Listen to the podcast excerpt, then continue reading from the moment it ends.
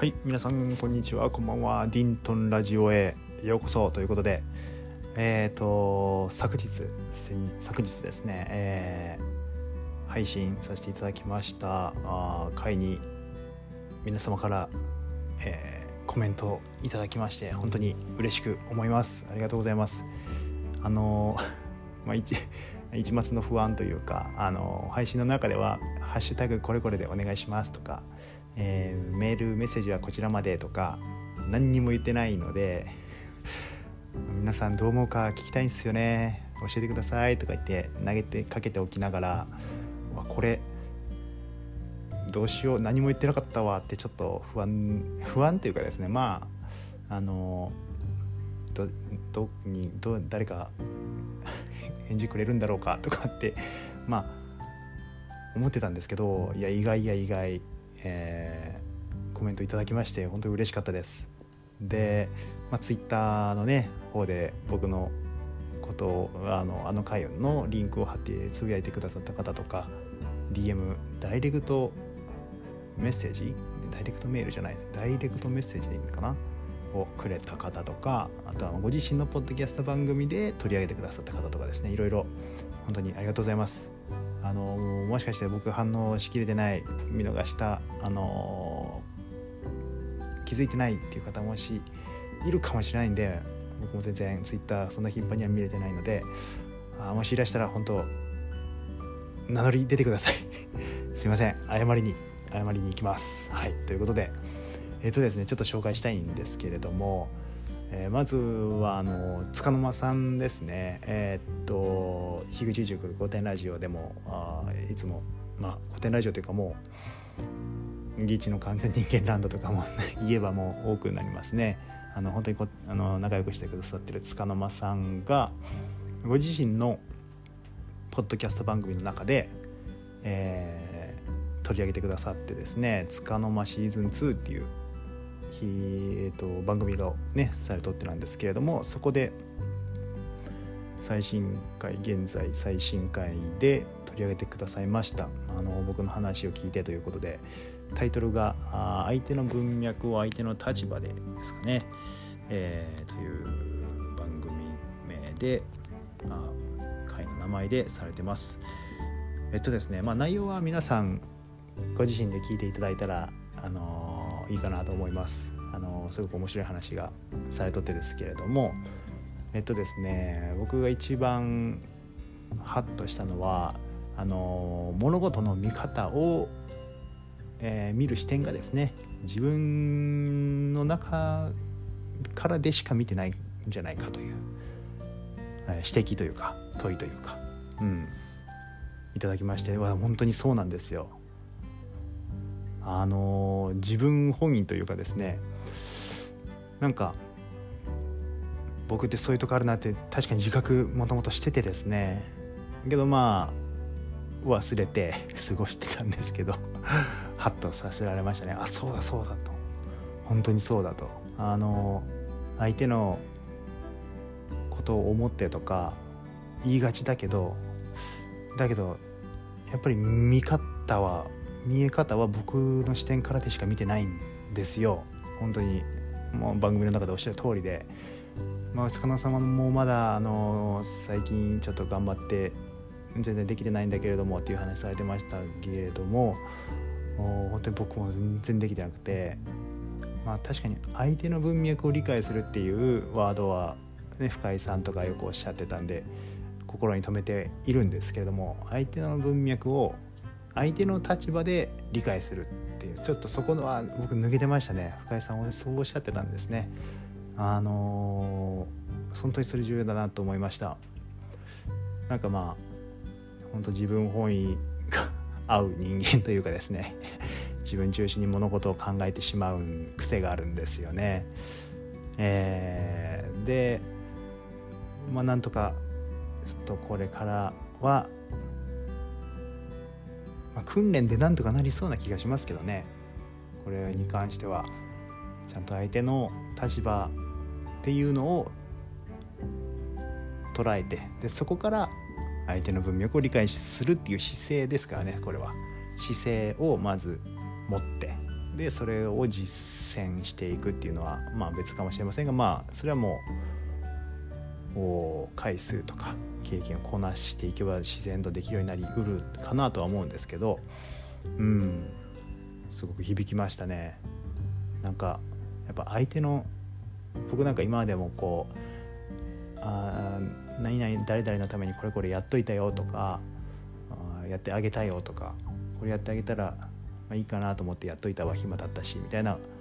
ことあるんですけどそれってまあパッと見パッと聞きなんか「あ優しい」とか「うーん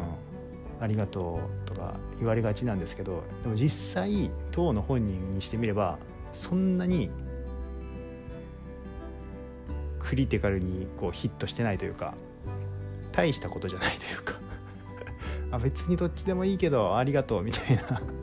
そんな感じだったりねちょっとちょっとファールチップみたいな 空振りみたいな感じ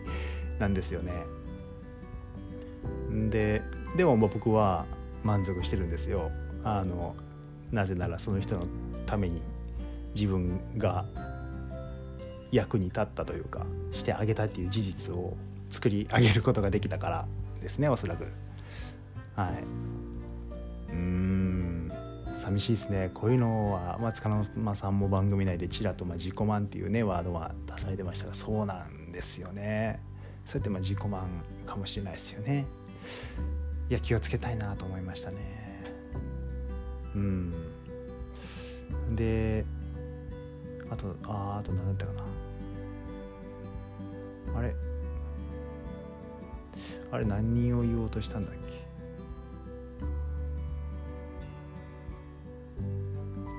えー、っとですね束の間さんの番組の中でうん。そういう視点とあとはまあ相性とかいうあそうそう相性ででなんか子子供をが生まれることでやっぱり今までと全然環境が変わって今まで見えてなかった部分のすれ違いとか考え方の違いとか相性の違いとかああいうのはやっぱり出てくるかもしれないよねっていう話されてて、まあ、まあ確かにそうですよね。もうだって本当にガラッと環境変わるとね相手の見えなかった部分が見えるっていうことありますよね。なんかこれ全く別の最近耳にした話なんですけど、えー、これ全く関係ないですよ全く関係ないですけどあの、まあ、付き合う前に付き合うかどうか迷っているパートナー相手がいるんであれば一緒にハイキングに行きなさいとハイキング、まあ、楽しいですよね。なんかお弁当作るんですかね、まあ、歩いてハイキング行くと。なぜか、まあ、楽しいからじゃないんです。理由は別にあってハイキングに行くと、まあ、歩きます。荷物持ちます。疲れます。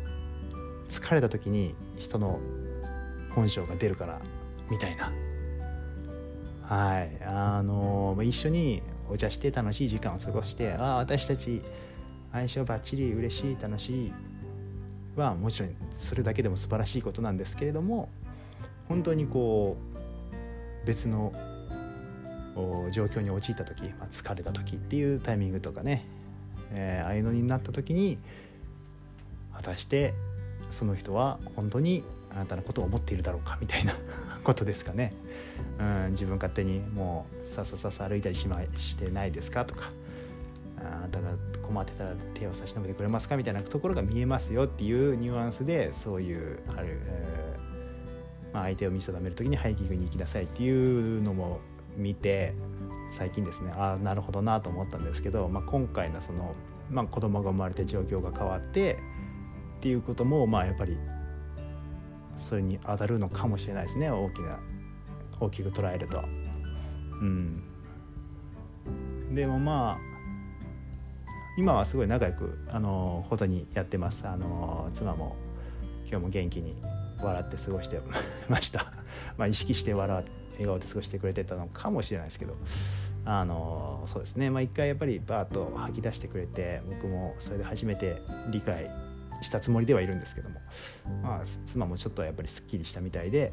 全部言うことでですね。問題は根本的にはまだ解決やっぱりまあできてませんしまあね。それだけが全てじゃないんですけれども、まあ、今後、まあ、そういう悩みを持ってるんだっていうのを知った上でこういろいろ対話してする、えー、すり合わせてねいけたらいいなと思いますね。でそうですねまあ塚沼さんがこう配信の中であのなんか僕とちょっと似てる感覚を受けるっていうのをふうにおっしゃっていただいてなんかね塚沼さんに似てるって言われたらちょっとなんかありがとうございますって感じ しますよね。ちょっと嬉しいというかはいなんかまあ塚沼さんの配信よかったらですね皆さん是非聞いてみてください。はい、でえー、っとあとツイッターではですねあの僕のその配信した回のリンクを貼ってくださった上であ僕もこんなこと思いますみたいなあことをつぶやいてくださった方がいらっしゃいました。あこれは樋口塾でご一緒させていただいてるあのいざいざさんっていう方なんですけどもいや初めて絡めたというか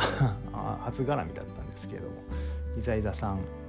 あ、いろんな方のポッドキャスト番組の感想をねツイッターで述べられてましたね。ちょっと拝見させていただきましたが、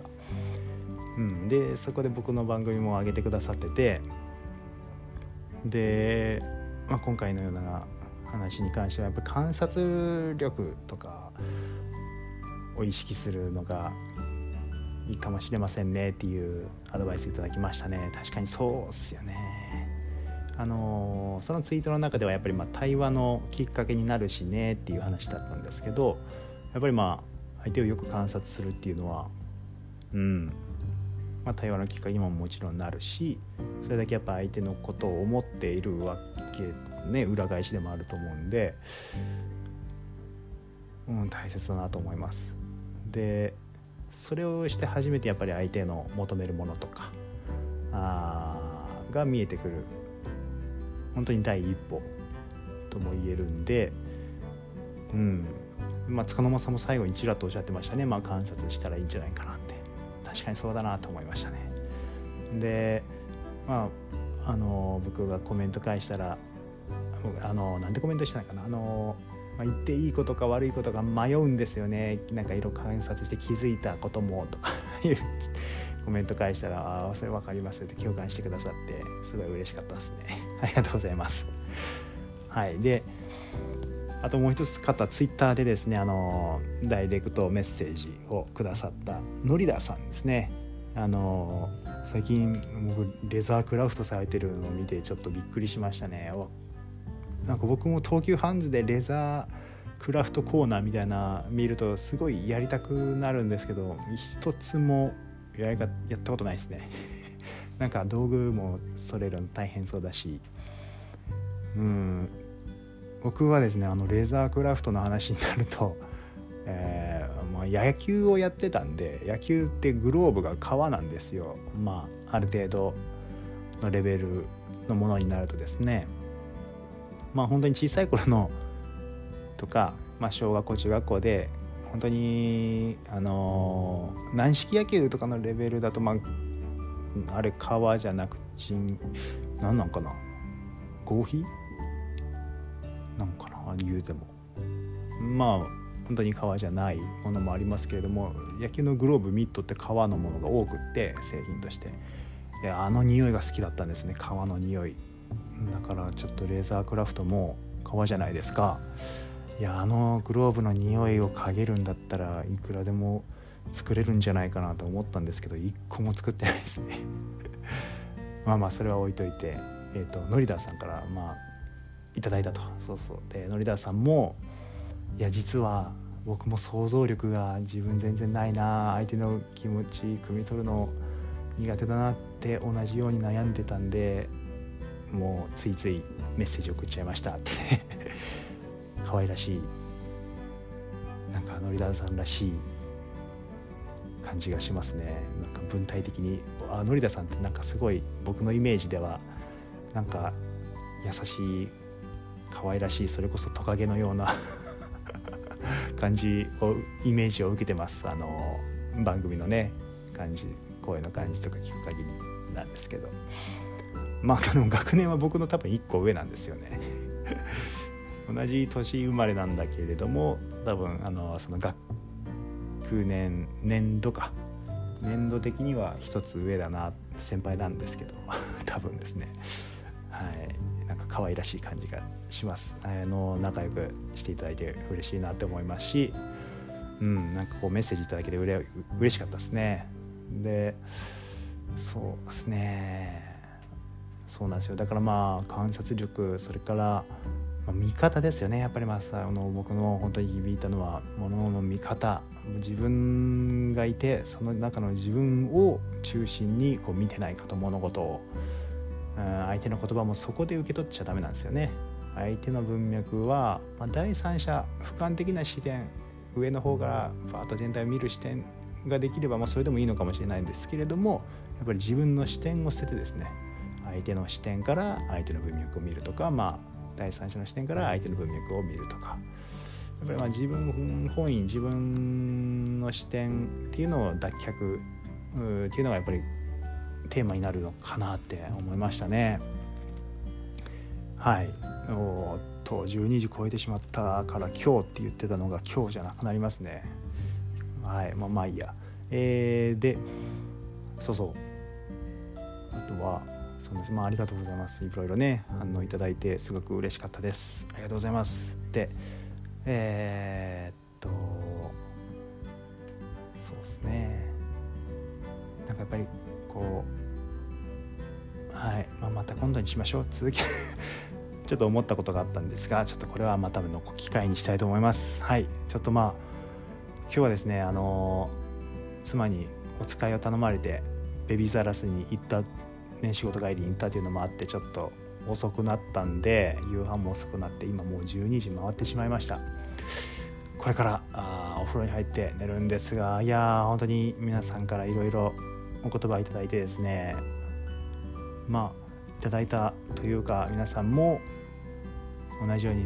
悩んで考えられてたっていうことが知れたとかねああいうこともあって